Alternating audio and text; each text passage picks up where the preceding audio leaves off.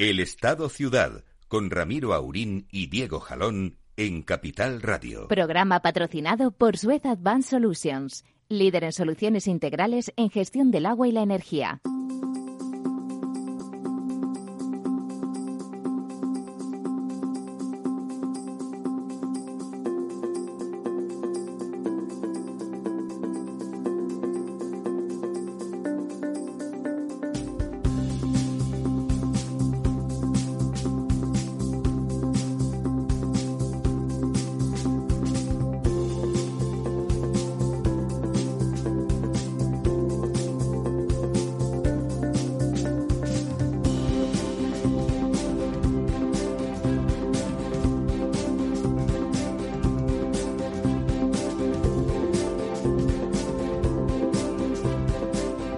Buenos días, amigas y amigos. que estamos en esta especie de pequeña pausa que nos da la canícula y nos devuelve a una primavera tibia. Don Diego. Buenos días, Ramiro. Aunque usted me viene de manga corta como Dios manda. Bueno, eh, hizo un poco de fresquito ayer, que se agradece como se, dice. Incluso llovió, llovió un poquito, que no es... Seguro que no salen nuestras cuentas de los pantanos, No es habitual que, que lluevan estas semanas, pero sí estaba yo recordando eh, en 2017, precisamente este 7 de julio, pues eh, hubo... San Fermín hubo unas importantes tormentas que causaron incluso eh, que algunos túneles de la ciudad de Madrid, María de Molina, etcétera, pues se inundasen y hubo, bueno, un cierto revuelo, colapso en torno a estas lluvias que cayeron de repente, pues en, un principio de julio, cuando, como te decía, no es, no es habitual que llueva, nos ha caído mucho más despacito esta vez, muy, lluvias más ligeras, etcétera aunque bueno, eh, en toda la, zona norte, es decir, ha sido una, una, una cola del frente de una borrasca pues situada sobre el norte de, Inglaterra, etcétera, que ha barrido pues el,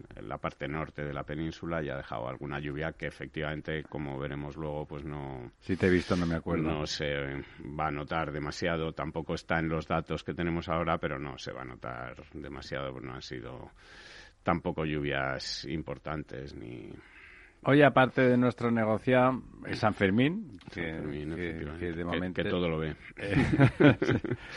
es San Fermín, que normalmente es una fiesta, ya saben ustedes, muy notable, internacional, desde tiempos up. Ya la celebraba Hemingway como un fiestorrón de los que merecía la pena cruzarse el, el mundo, el Atlántico en su caso, para, para disfrutarla.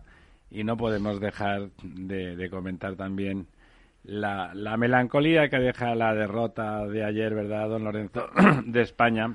Así es. Que jugó un gran partido, que hubo crueldad poética, si se puede decir eso, en que los dos penaltis fallados lo fueron por los dos que hicieron el gol en una jugada preciosa. Olmo y, Morata. bueno, estaban los niños en las casas pintados con las banderas y tal, y con carita de jo.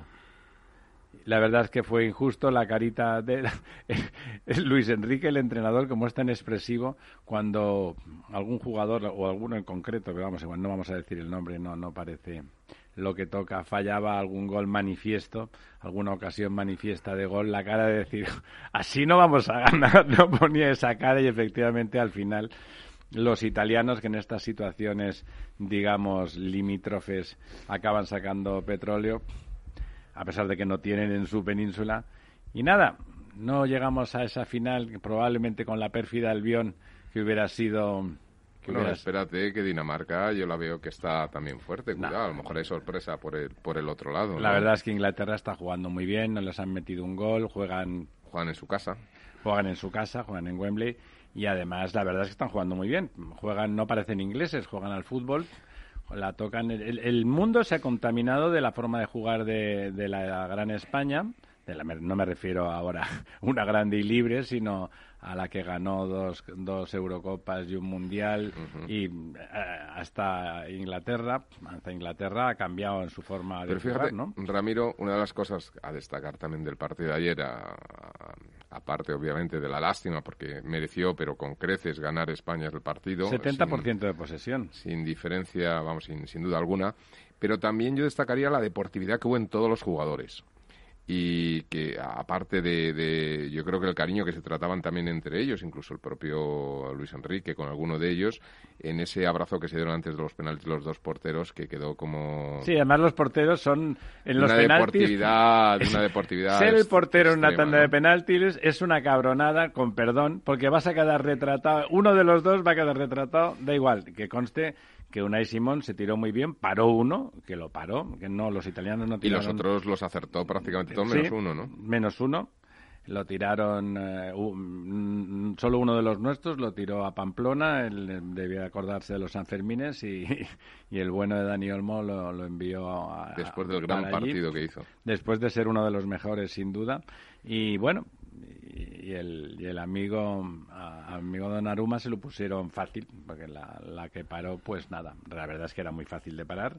El bueno de Morata se veía, lamentablemente se le veía en la cara que le agobiaba la responsabilidad, sabiendo el foco ese excesivo que ya se sabe el mundo del fútbol es, un mundo despiadado. El público del, del fútbol está deseando, no todo el mundo, por supuesto, pero muchos buscar víctimas propiciatorias donde descargar todas sus frustraciones y el bueno de Morata, a pesar de haber metido dos goles importantísimos en los dos últimos partidos, falló el penalti y se le veía en la cara, recuerdo perfectamente esa responsabilidad, ese exceso de responsabilidad y nada, lo tiró realmente mal, ¿no? Lo tiró muy flojito y eso fue ya el final. Pero bueno, hasta aquí han hecho el, fue un gran partido merecimos jugamos como nunca y perdimos como siempre como decían aquellos pero iba a decir algo donde no eh, para que tal hablabais del Dinamarca Inglaterra pues las casas de apuestas claramente dan la Ganadora victoria a Inglaterra, que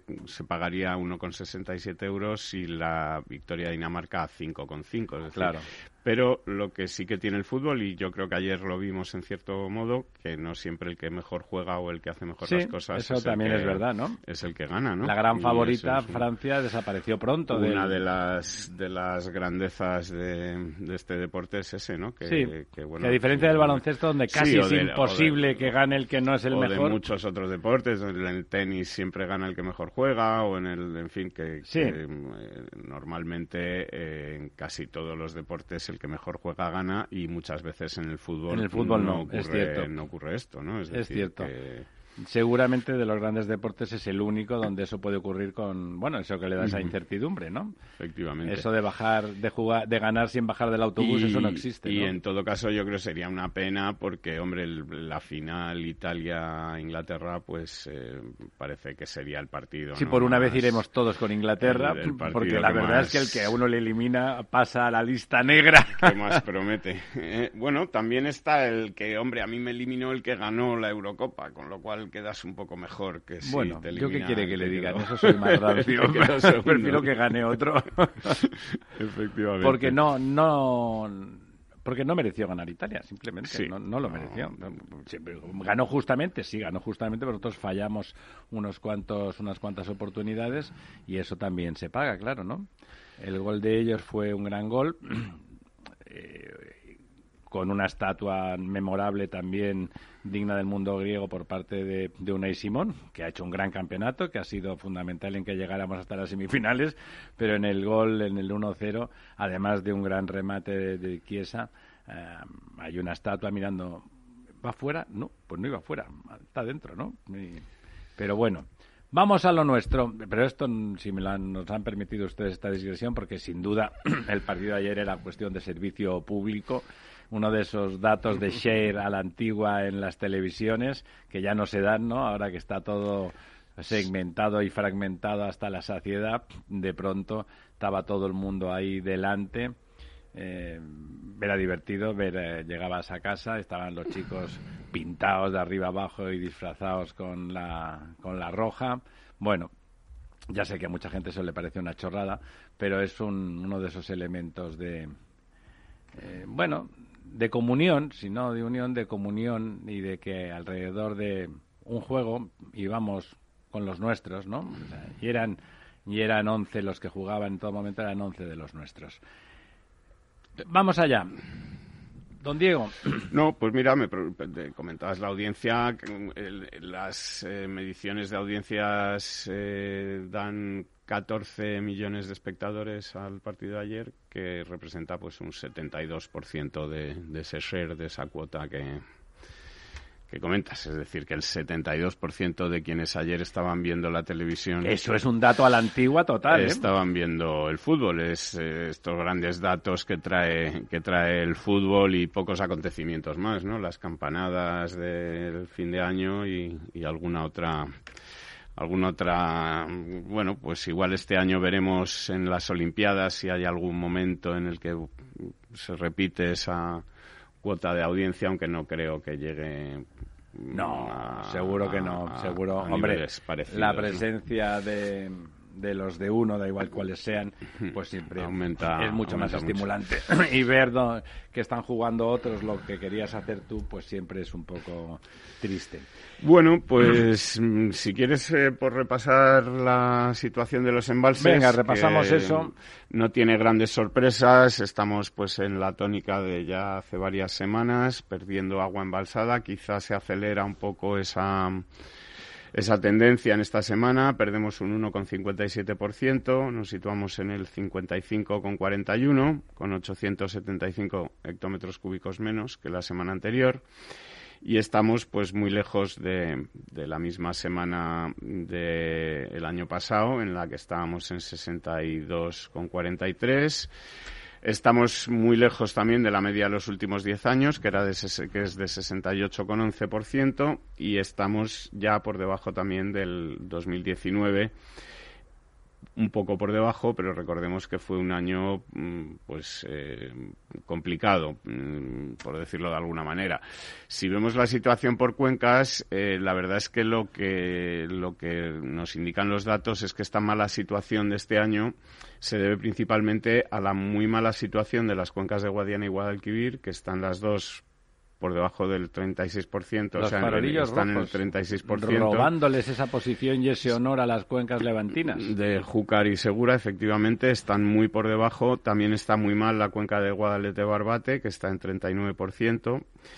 Eh, la Mediterránea andaluza, y e, e, estas cuencas, junto con la cuenca del Tajo, que empezó el año muy bien, pero que ha ido cada vez a, peor y que está ya en un 52,50. Pero supongo que, como siempre, don Diego, la parte de la cabecera es la que está mal y las Bueno, pero ya empieza, ya empieza a estar mal eh, toda la cuenca. O sea, está, ¿Alcántara y esos grandes embalses cómo eh, están? Pues mire, Alcántara, por ejemplo, tiene ya solamente 1.828 hectómetros cúbicos de los 3.168 de capacidad pierde 150 hectómetros cúbicos. Eso es el 60 y algo, ¿no? Es eh, un poquito más del 55, ¿no? Del 56%, ah. sí. Eh, o sea que no está en una situación buena. Eh... 1.800 hectómetros, de todas formas, hay que decir que sería equivalente, por ejemplo, al pantano de Mequinenza lleno por completo. Bueno, es decir, Alcántara es uno, si no es el más grande de España, es eh, uno de los más grandes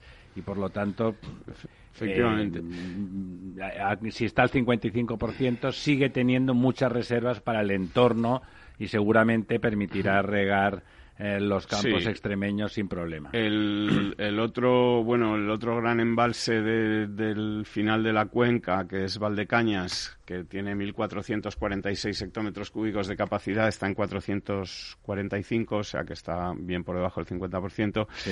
Y el otro gran embalse de esta cuenca, que, que es el embalse de Buendía, ya hemos comentado que de los... Pero es cabecera, claro. Sí, es cabecera. Eh, digo gran embalse porque es el segundo más grande, son 1.700 hectómetros cúbicos, es un embalse grande, grande. Eh, tiene 424 hectómetros cúbicos de los 1.705 posibles.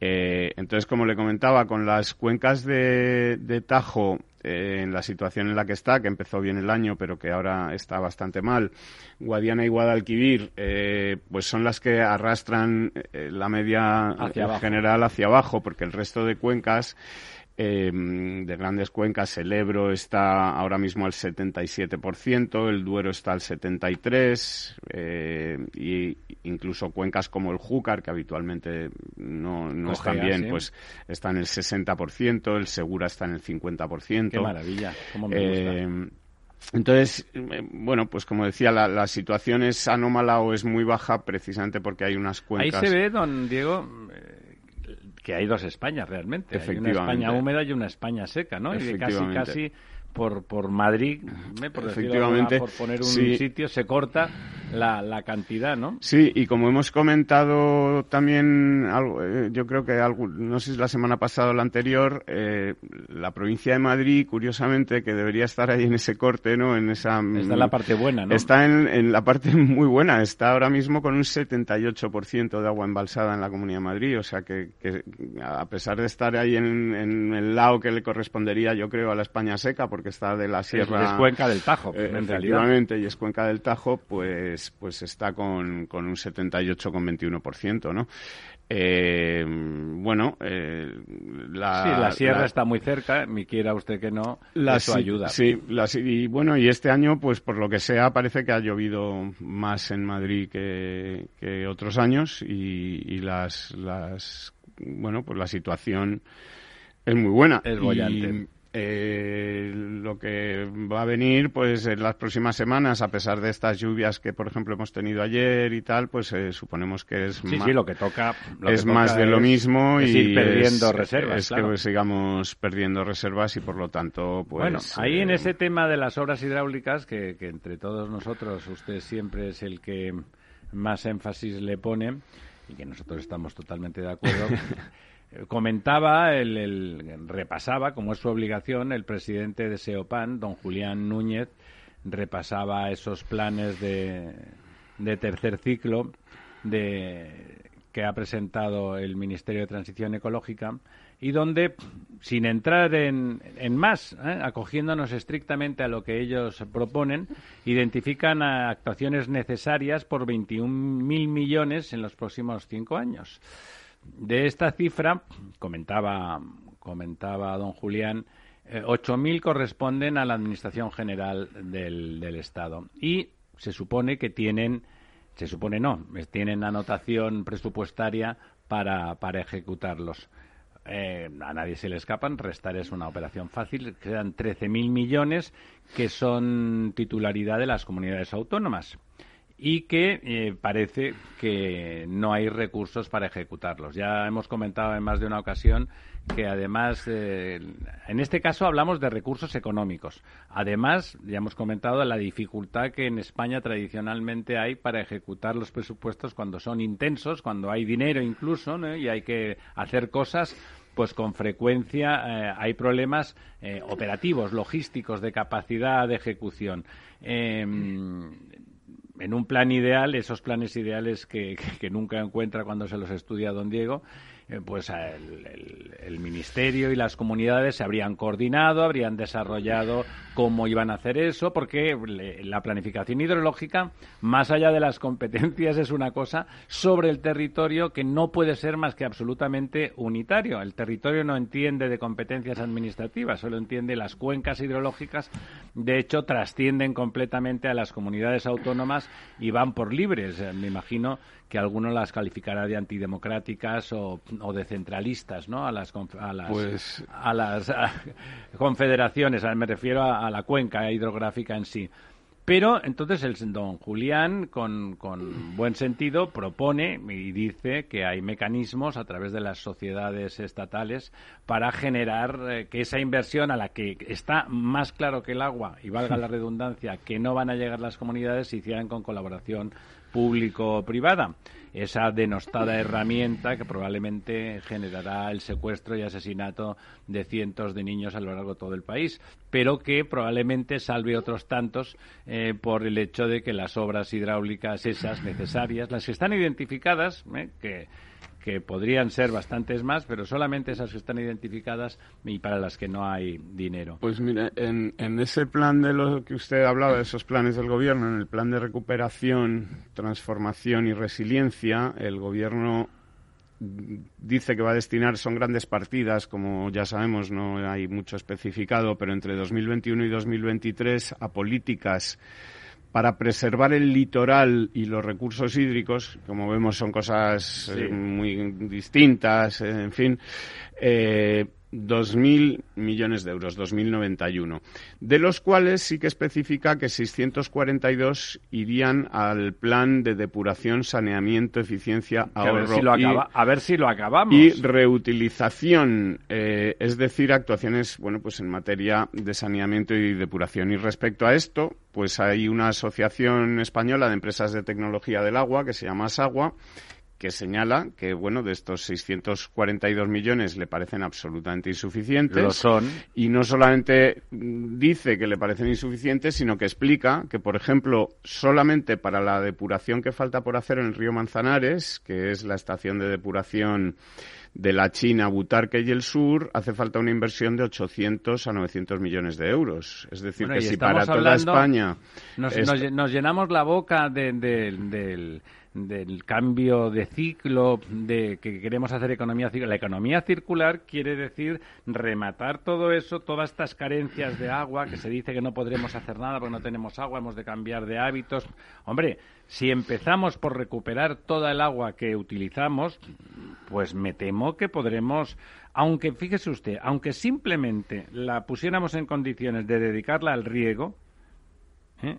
hay un 15% de agua de ese 70% que utiliza el río que quedaría sustituida y que por lo tanto tendríamos un margen muy superior en la gestión de nuestros recursos. Evidentemente, eh, introducir el, el, ciclo integral del agua en la circularidad absoluta cuesta mucho más que esos 600 millones que ellos tienen ahí anotados, ¿no? no y sobre todo también que eh, bueno, parece que eso es una ayuda que se canaliza a través del ministerio, ¿no es así? Sí, sí. los responsables de, digamos, esa política de la aplicación directa, esa política de recirculación del agua y de esa economía circular son más los municipios. Hay que ver cómo se da el salto desde esa ayuda al Estado a los municipios, ¿no? Que es lo que está también por definir que yo creo que está un poquito en el aire, ¿no? Hay muchos ayuntamientos que están queriendo captar recursos, pero no, no está claro, no, no están... Bueno, y, después que entiendan, yo, yo me temo que, hay un que no hay un entendimiento claro de lo que significan las cosas, ¿no? Y, es una cosa compleja. Ah, conseguir que el agua esté en condiciones obedece a lo que estaba comentando don Diego y de lo que se quejaba la Asociación de, de Empresas de Tecnología del Agua, parece implantación tecnológica y es relativamente sencillo desde el punto de vista conceptual. Vale dinero, por supuesto, pero es relativamente sencillo. Luego hay que hacer que ese agua llegue a donde se quiere que llegue. Si no queremos entrar en Honduras, si no queremos hacer que ese agua se recircule directamente en la ciudad por, por cuestiones de cultura incluso, bueno, pues llévese, habrá que hacer infraestructuras para llevarla hasta donde se puede utilizar, que es en la agricultura. También es voluntad.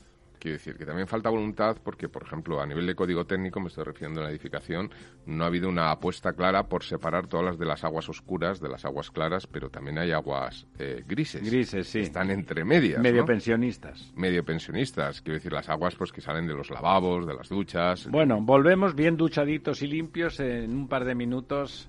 No se vayan.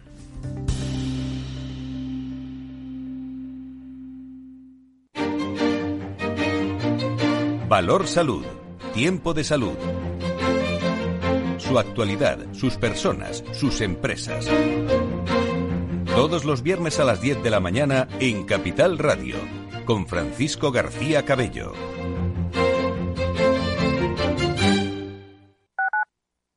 Capital Radio Madrid, 105.7.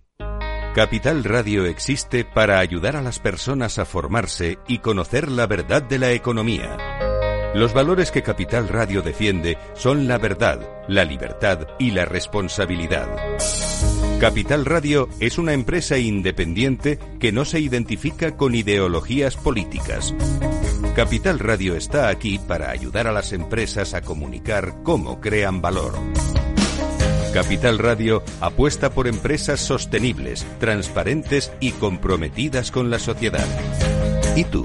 ¿También quieres trabajar por un mundo mejor? Aquí tienes tu sintonía. Capital Radio, con la gente que aporta y no se aparta.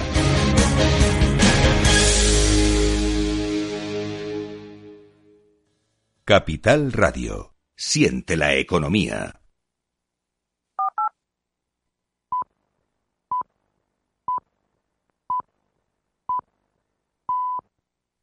El Estado Ciudad. Capital Radio.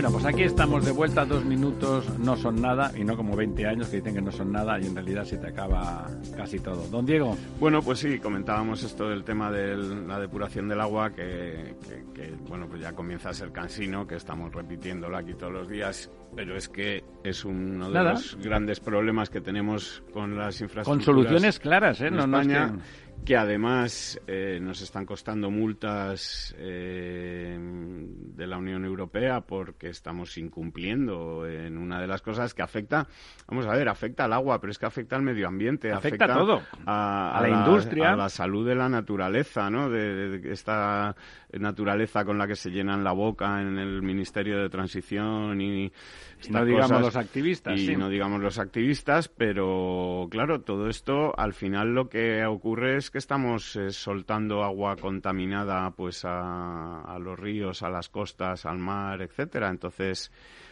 hay y, que y no reaprovechándola. Y no reaprovechándola. Así que bueno, esto es una cosa que hay que hacer, que, está claro que hay que hacer, pero que vemos pues como una vez más nos vienen 140.000 millones de euros para hacer cosas importantes, necesarias en España, le queremos destinar 640 millones a una cosa en la que ya estamos viendo que solamente para un río menor, ese aprendiz de río del que hablaban con el Manzanares, pues hacen falta entre 800 y 900 millones de euros, que no hará falta en el conjunto de España, y, y, qué grande es la carencia cuando queremos destinarle 640 millones, eso sí, con un plan estupendo, con unas siglas fantásticas de estas que elaboran para que acabe pareciéndose a la, a la palabra desear, porque es depuración, saneamiento, eficiencia, ahorro y reutilización. Qué bonito. todas las palabras, eh, como ya sabe usted, maravillosas. Les falta algo de resiliencia y tal vez algo de mindfulness o no sé. Y ya de inteligencia no le digo lo que le falta. De, yoga o algo, no sé. Pero vamos, que, que son unos planes eh, estupendos y que luego no están concretados, que no sirven, como decía don Lorenzo, pues no se articula cómo se va tengo, a hacer Tengo interés ahí, en el, por ejemplo, Akbar ha preparado un, un PERTE espectacular en las zonas donde tiene más o menos eh, competencias, ¿no? Sobre justamente convertir en circularizar todo, todo el agua que, utilizan, digitalizar todo, convertir, racionalizar, optimizar energéticamente y, la gestión a través de la digitalización y, y, después circularizar toda el agua para que se utilice absolutamente hasta la última gota del agua utilizada, reutilizarla. Eh, bueno, han presentado un PERTE a la colección esta de PERTES que tiene el gobierno encima de la mesa para ver qué hace con los fondos eh, europeos. Bueno, vamos a ver en qué acaba. Seguro que hay otras empresas de esta he tenido conocimiento que han hecho alguna cosa parecida. Eh, el sector privado que conoce, porque se dedica a eso y a la que no hace las cosas bien, pues se van al garete, ¿eh? como suele ocurrir en estos casos, pues se han preocupado, saben lo que propondrían, saben lo que se podrían hacer con esos fondos. Además, todas estas actuaciones en el ámbito del agua urbana, porque luego si reutiliza ese agua se puede reutilizar en la agricultura, pero de donde se saca y donde se gestiona es en el agua urbana. Además tiene la virtud de que genera ecosistemas económicos de proximidad, ¿no, don Lorenzo? Sí, así es. La verdad es que detrás de esa idea de la recirculación, de, la economía circular, digamos, eh, hay no solamente un tema de aprovechamiento en términos de eficiencia y de gestión medioambiental del agua, hay un tema de, economía. efectivamente. Generación de riqueza, de la puestos de economía trabajo. circular no solamente es el agua, la economía circular hace referencia a todos los procesos de reciclaje, hace referencia Los residuos, a, claro. a los residuos, hace referencia a muchísimas cosas, tiene capacidad de generar energía, tiene capacidad de, de, bueno pues de, mantener eh, actividades económicas que de otra forma no se podrían mantener. Un, un ejemplo eh, que yo creo que es, que es paradigmático y, es verdad que tiene que ver con el agua pero que se puede extender a otros es el tema de los campos de golf que reutilizan todo el agua que captan etcétera que son autosuficientes que en realidad no consumen agua externo sino que, que es, y, y genera una actividad económica no es una actividad económica que en algunos casos incluso muy bollante no y es una actividad turística, etcétera, ¿no? Sí, que a la gente le gusta el, jugar al el golf, pues que milagro, juegue, ¿no? No, no. pero la gente no solamente nosotros, quiero decir, el milagro inglés en la Costa del Sol viene porque tiene treinta y tantos campos de golf en, un, en 50 kilómetros de y costa. van a jugar ¿no? al golf, y, que es lo que les gusta. Y van a jugar pues porque allí es un deporte nacional y además no es nada elitista en los países anglosajones, es como un deporte normal y la gente le gusta y demás, ¿no?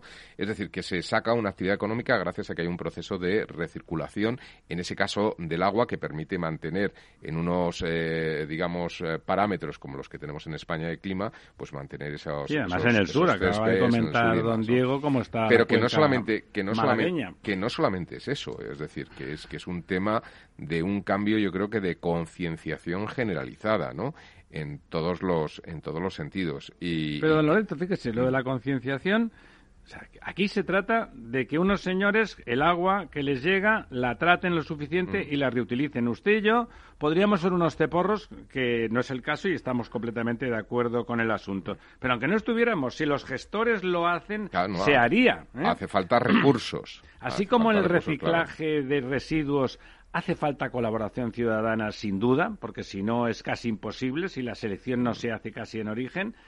En el tema del agua, lo que hay, hace falta es voluntad política primero y técnica después. La técnica está disponible en nuestro país en general, con varias empresas capaces de hacer de todo. Eh, la voluntad política, ¿dónde está? Bla, bla, bla, como siempre dice don Diego. Se llenan la boca con las cosas y cosas que se pueden hacer claramente, que no tienen ningún ejemplo- problema para el ejemplo, hacerse. Mira, uno de los elementos que está muy asociado al tema de la economía circular también es todo el tema de la eficiencia energética y la, la eficiencia en el término del de, del uso de recursos como por ejemplo el transporte. Me estoy refiriendo a esos cochecitos eléctricos que hay por aquí que uno los va dejando y los coge otro, etcétera, y que son como de préstamo, que podría llegar al caso, eh, y de hecho hay muchas em, compañías, eh, desde Volkswagen, etcétera, que en planes estratégicos definían que lo que habrá que vender en el futuro es movilidad y no, mover y no vender coches, etcétera y tal. ¿no? Bien, pero es que resulta que ayer salió una noticia en, en el periódico, y no solamente es un problema de España, pero en España especialmente grave, de que efectivamente no hay la infraestructura para poder conseguir ese sistema de movilidad, eh, pues porque, bueno, a día de hoy, y probablemente durante muchos años los vehículos eléctricos tengan una limitación en términos de, de- de alcance, ¿no? De, autonomía, y eso implica tener una red de electrolineras o de puntos Sí, de sí, recarga, etcétera, ¿no? que no existen. Y, y ayer salió una noticia que hay tres países de la Unión Europea que acumulan el 70% de todos los puntos de recarga de la Unión Europea. Efectivamente. España, España, tiene uno de ellos. 3 de cada 100. Tres de cada cien en la Unión Europea. Sí. Y... Un 3%. No, no, 3 de cada 100 electrolineras que hay en Europa están Por en eso, por España. eso, El el 3%, 3%, más- bueno, habría que ver luego el- los puntos de carga de cada electrolinera, ¿no? Pero vamos, en torno al 3%. En torno al 3%. E- Es, eh, como decía don Lorenzo, pues eh, eh, eh, predicar una cosa, decir una cosa, queremos vehículos eléctricos, queremos tal, pero luego... eh, Pero, eh, Si te he visto, no me acuerdo. ¿Dónde se enchufan? ¿Dónde pero pone usted don Diego, don Diego, por dar escala, porque esto del 3 sí. puede ser mucho, Claro, poco, depende. sí. Si eres Andorra y tienes el 3%, Sí. la has sacado del estadio, Claro, ¿no? pero Tienes es que. España ocupa... Pero es que claro. España más o menos representa pues como un 16, 17%. Un 15% de la población, ¿no? eh, Y por del- ahí en términos de población y del PIB, ahora que es de O sea, Inglaterra también está por cinco ahí. veces Pero menos y de lo que y nos del terri- Y del Claro. territorio, ¿no? O sea, es decir... Porque No, de la- territorio probablemente más del 15%. Claro, porque que esto ya no es solo la población, sino lo lejos que uno Flotante. tiene que moverse Pero con sí, el- pero vamos a hacerlo con respecto con a los usuarios potenciales. Estamos cinco veces por debajo de lo que nos tocaría.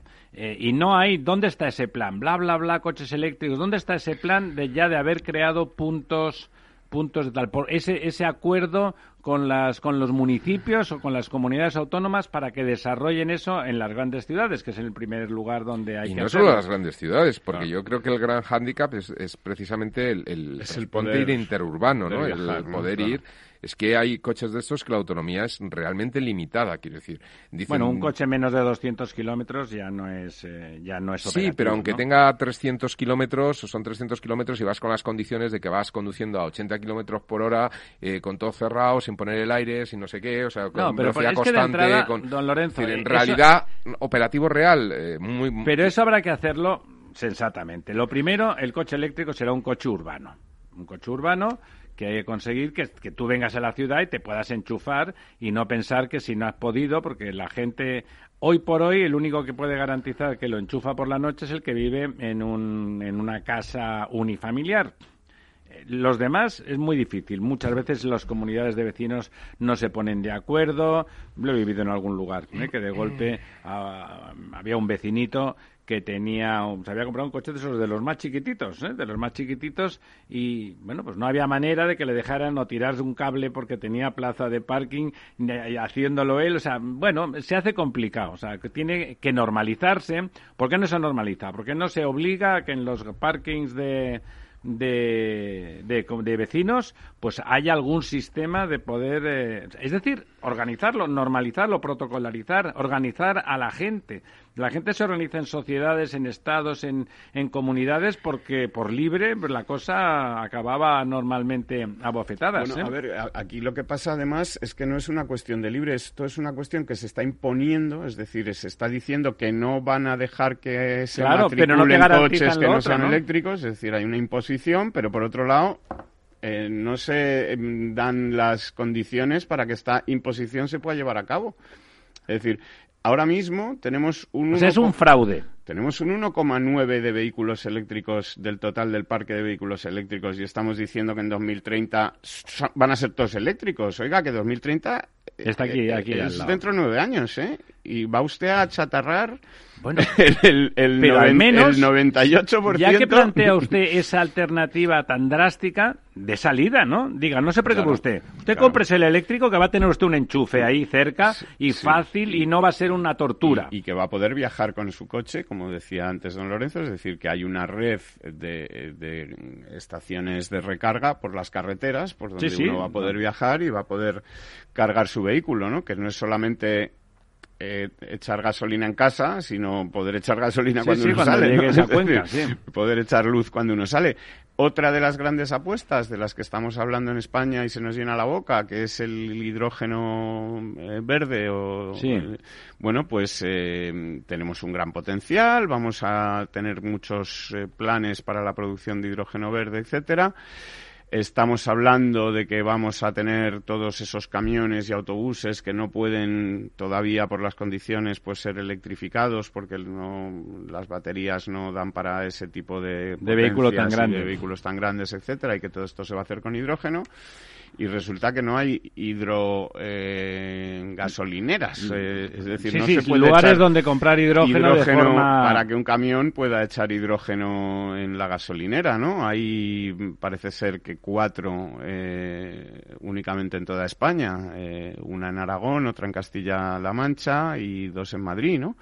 Eh, y Claro, con lo cual no hay posibilidad de que haya un tráfico de mercancías Claro, eh, de real, que ¿no? Estemos hablando de que vamos a empezar a tener eh, entre 200 autobuses con pila de hidrógeno y entre 5.000 y 7.000 eh, vehículos de transporte. En urbano no pasa nada, por la noche van a las cocheras y ahí se, se les recarga, es- ¿no? No, porque tampoco hay dónde.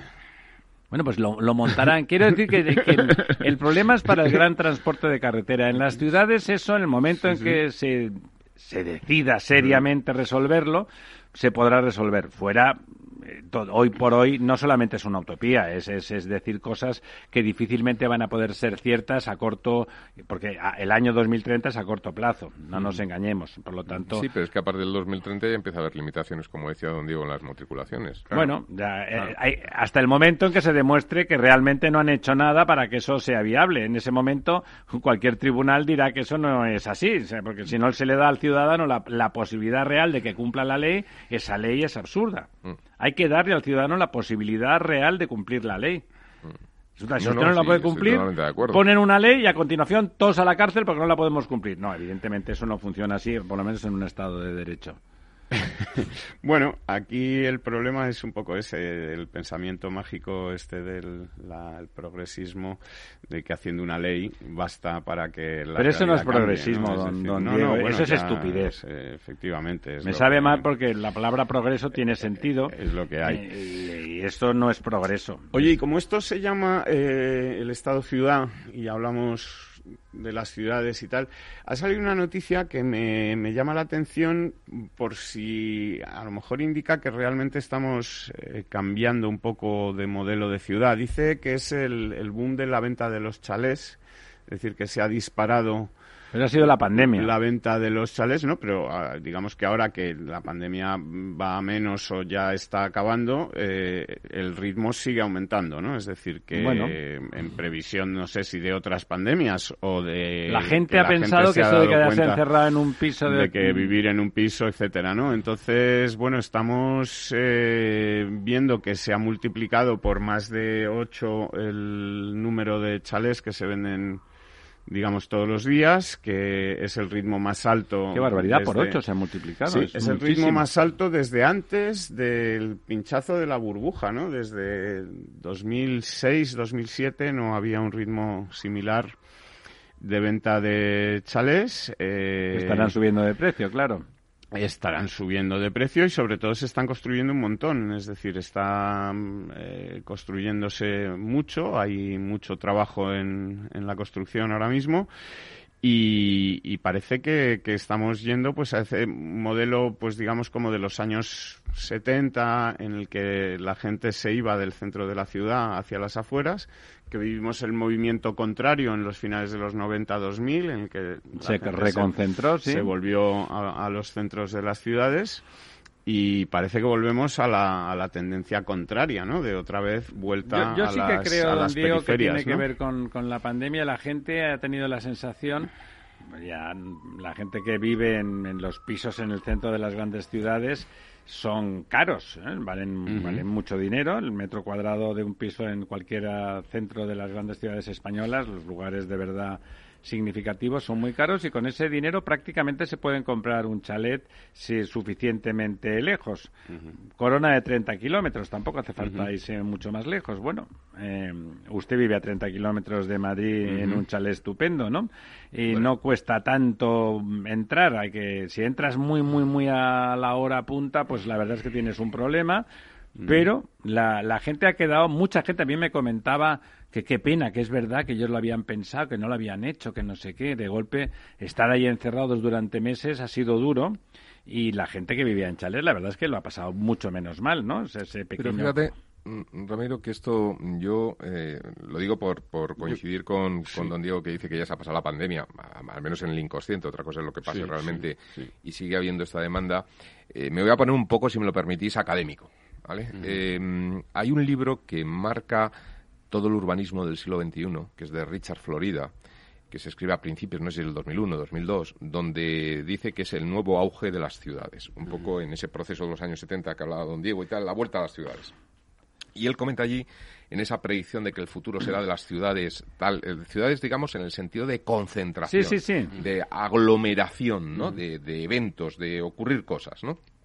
Y él dice que esto es así porque es donde se produce la innovación, es donde se produce el emprendimiento, es donde de alguna forma por osmosis se Pero aunque usted viva a 30 kilómetros puede estar en esa ciudad produciendo innovación. Claro, eh, el propio Richard Florida, eh, antes de la pandemia, como en el 2018 o 17 por ahí, escribe otro libro que dice que se equivocó. Ah, dice que se equivocó. Sí, dice que se equivocó en la predicción, que es verdad el tema de la innovación y tal, pero que eso ocurre en algunos focos. Es decir, puede haber 15, 20 ciudades en el mundo que pueden seguir ese modelo, pero que el resto van a romper, porque la calidad de vida se ha deteriorado y se ha degradado mucho y que al final los digamos las nuevas tecnologías etcétera permite que esos puntos de nodo de conexión se puedan hacer en, digamos en hemos trabajado todos hemos no él habla bueno ¿eh? estamos hablando desde Estados Unidos habla de radios de 100 kilómetros eso nos parece ahora mucho porque estamos en otra escala no pero él habla que, que hay radios más grandes que efectivamente permiten la interconexión puntual en momentos y tal pero que la ciudad cambia y se va a ir al exterior se va al exterior, se va a extender por todo el territorio y de alguna forma se va a convertir ese estado-ciudad, no estado-ciudad, sino estado-ciudad. Es decir, la aglomeración es fruto de, él, dice, ¿no? Después de esto, es verdad que se han generado sinergias, elementos de creación, pero también se han generado muchas desigualdades. Las desigualdades se han hecho muy visibles en ese, en ese, eh, en ese, digamos, entorno muy urbano. Sí, en, ese eh, vivir conjuntos y que esto ha generado, pues, eh, situaciones de conflicto y que esa situación de conflicto hace que la gente más, digamos, con mayor capacidad de, de, recursos, etcétera, pues huya del conflicto y por lo tanto pues la ciudad se disgregue y por lo tanto define una nueva ciudad y esa es esta ciudad que se va hacia hacia la periferia. más en sprawl eh, sí, a, un poco a conquistar el territorio. Claro, ahí el problema está eh, y yo creo que es muy propio del el tema ambiental de la sostenibilidad de ese territorio, porque lo más sostenible es meter una ciudad de 5 millones de habitantes en una torre con 3 kilómetros de altura, eso es súper sostenible, porque con un solo... Es sostenible para el territorio, pero para las no, no, para el territorio, que, sí, sí, digo, desde el punto de vista medioambiental. Entonces, claro, el problema está, el reto está en ver cómo se define esa expansión que sea, desde el punto de vista medioambiental, sostenible, porque lo que es insostenible es eso, es canalizar eh, redes de agua, redes de luz, etcétera, por todo el territorio, ¿no? Aparte de insostenible económicamente por coste, es que medioambientalmente la concentración teóricamente es mejor.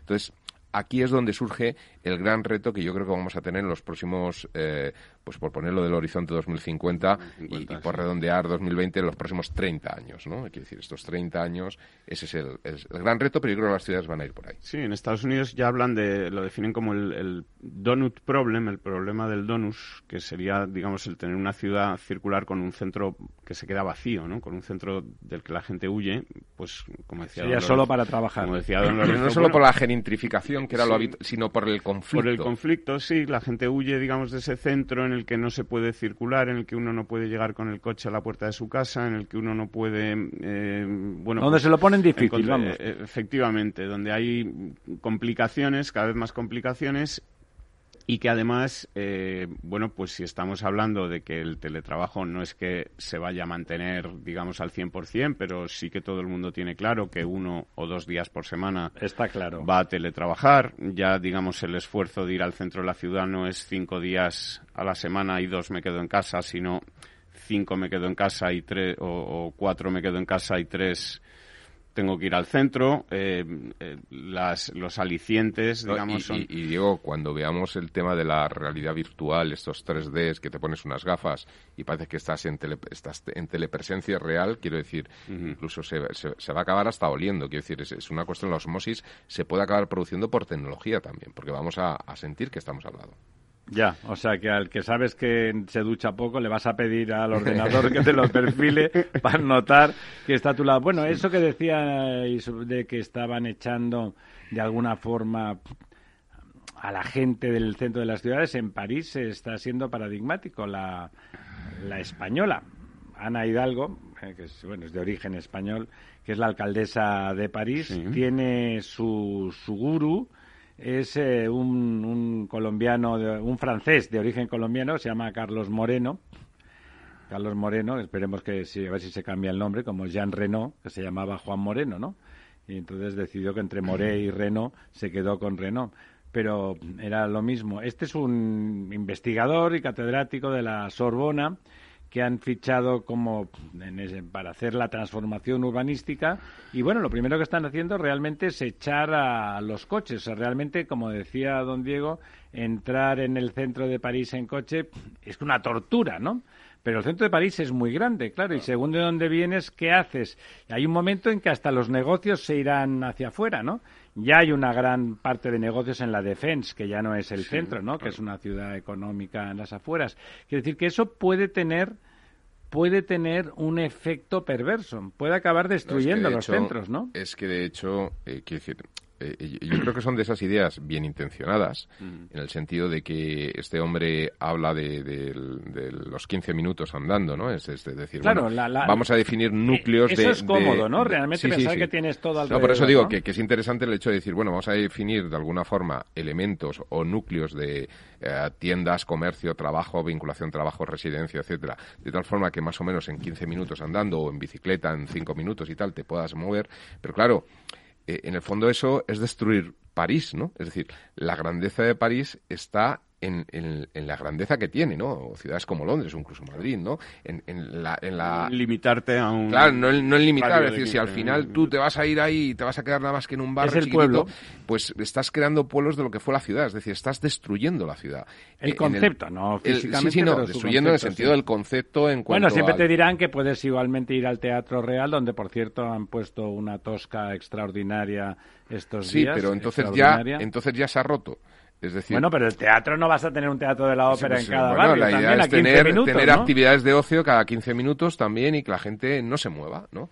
Esto, esto es, por eso digo que conceptualmente... ¿Y ese sedentarismo le parece bueno o bueno? O, no, me parece, me parece que puede cintas, surgir... No, lo que estoy diciendo que me parece que puede ser bien intencionado en cuanto que la idea de no moverse y tal puede estar bien, pero me parece que es una desgracia para ciudades como París o las grandes ciudades que ya han desarrollado no, y que son una creación humana extraordinaria. Y no solamente es una creación humana, sino que aportan mucho más que lo que es simplemente esa comodidad de uso que a lo mejor es lo es, el valor añadido que tienen ciudades más pequeñas o pueblos limítrofes que están a 100 kilómetros de París o lo que sea, donde es muy agradable y probablemente mucho más agradable que en la propia París, ¿no? Porque, por, coger eh, una frase que, dijo la señora Ayuso en, tiempos de campaña de Madrid, eh, te puedes eh, desnoviar y no encontrar nunca a tu, a tu exnovio. Claro, si al final nos movemos todos en 15 kilómetros alrededor, al final acabamos encontrando los, los, los exnovios, ¿no? Ha perdido la gracia de la gran ciudad, digamos. Bueno, totalmente. Además, perdone usted, si hay que reducirse en la búsqueda de compañeros y compañeras a un radio de 15 minutos, ¿qué quiere que le diga? No, me parece restringir mucho el asunto. Y además me parece que es una evolución poco inteligente, es decir, mejorar, que haya un poco ley del péndulo y entre eh, irse a que todo hay que hacerlo a, a 20 kilómetros, a, volver al origen, porque eso era el origen, los barrios eran así, muy nucleares, la gente se movía poco. Eh, eso quedó superado porque las tiendas eh, pequeñas de proximidad, que son encantadoras, lamentablemente no tienen las condiciones de escala económica que tienen pues los grandes supermercados o las grandes eso pueden es, competir eso es así. Bueno sí ocurrirá en los barrios ricos. Es que en realidad como siempre es una previsión supuestamente progresista que es antiprogresista donde hay charcuterías extraordinarias y colmados gourmets, que son como tiendas pequeñas de proximidad, es en los sitios donde venden productos muy caros y entonces se pueden permitir venderlos en, en, cajita, para entendernos pequeña. Fuera de escala. Fuera de escala. Si no, pues eh, la verdad es que cualquier super supermercado de esos horrorosos venden las cosas mucho más baratas que esas otras tiendas. Bueno, me parece que nos hemos llegado en un punto fantástico de este debate y que continuaremos en el futuro. Amigas, amigos, volvemos el próximo miércoles. No se olviden de nosotros, por favor.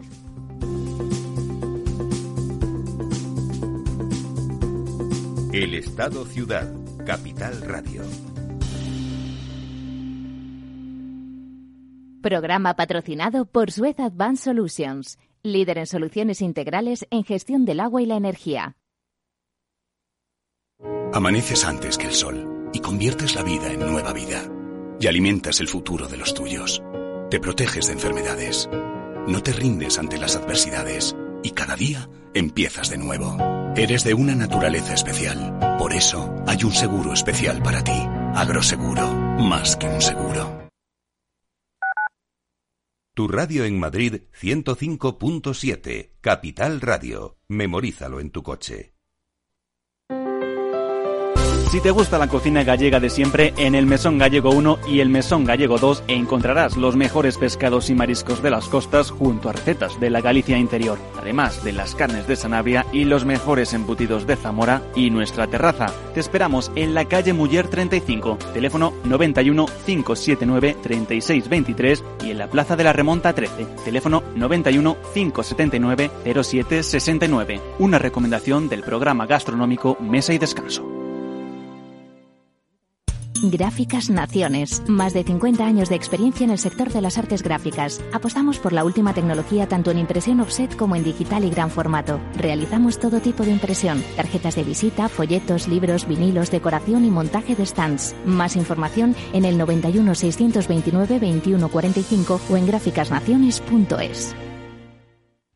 Disfruta de la mejor cocina gallega en Montes de Galicia todo un clásico moderno en el barrio de Salamanca. Disfruta de la variada dieta atlántica, de las mejores carnes y pescados tratados con respeto y transparencia y regados con una de las mejores bodegas de la zona. En grupo, en familia o en pareja, Montes de Galicia te ofrece el espacio perfecto en cada ocasión.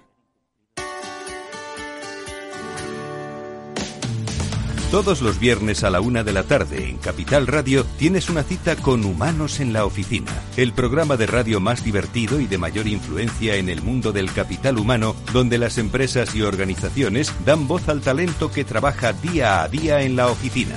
Un formato pionero creado por el galardonado speaker internacional Miguel Ángel Pérez Laguna.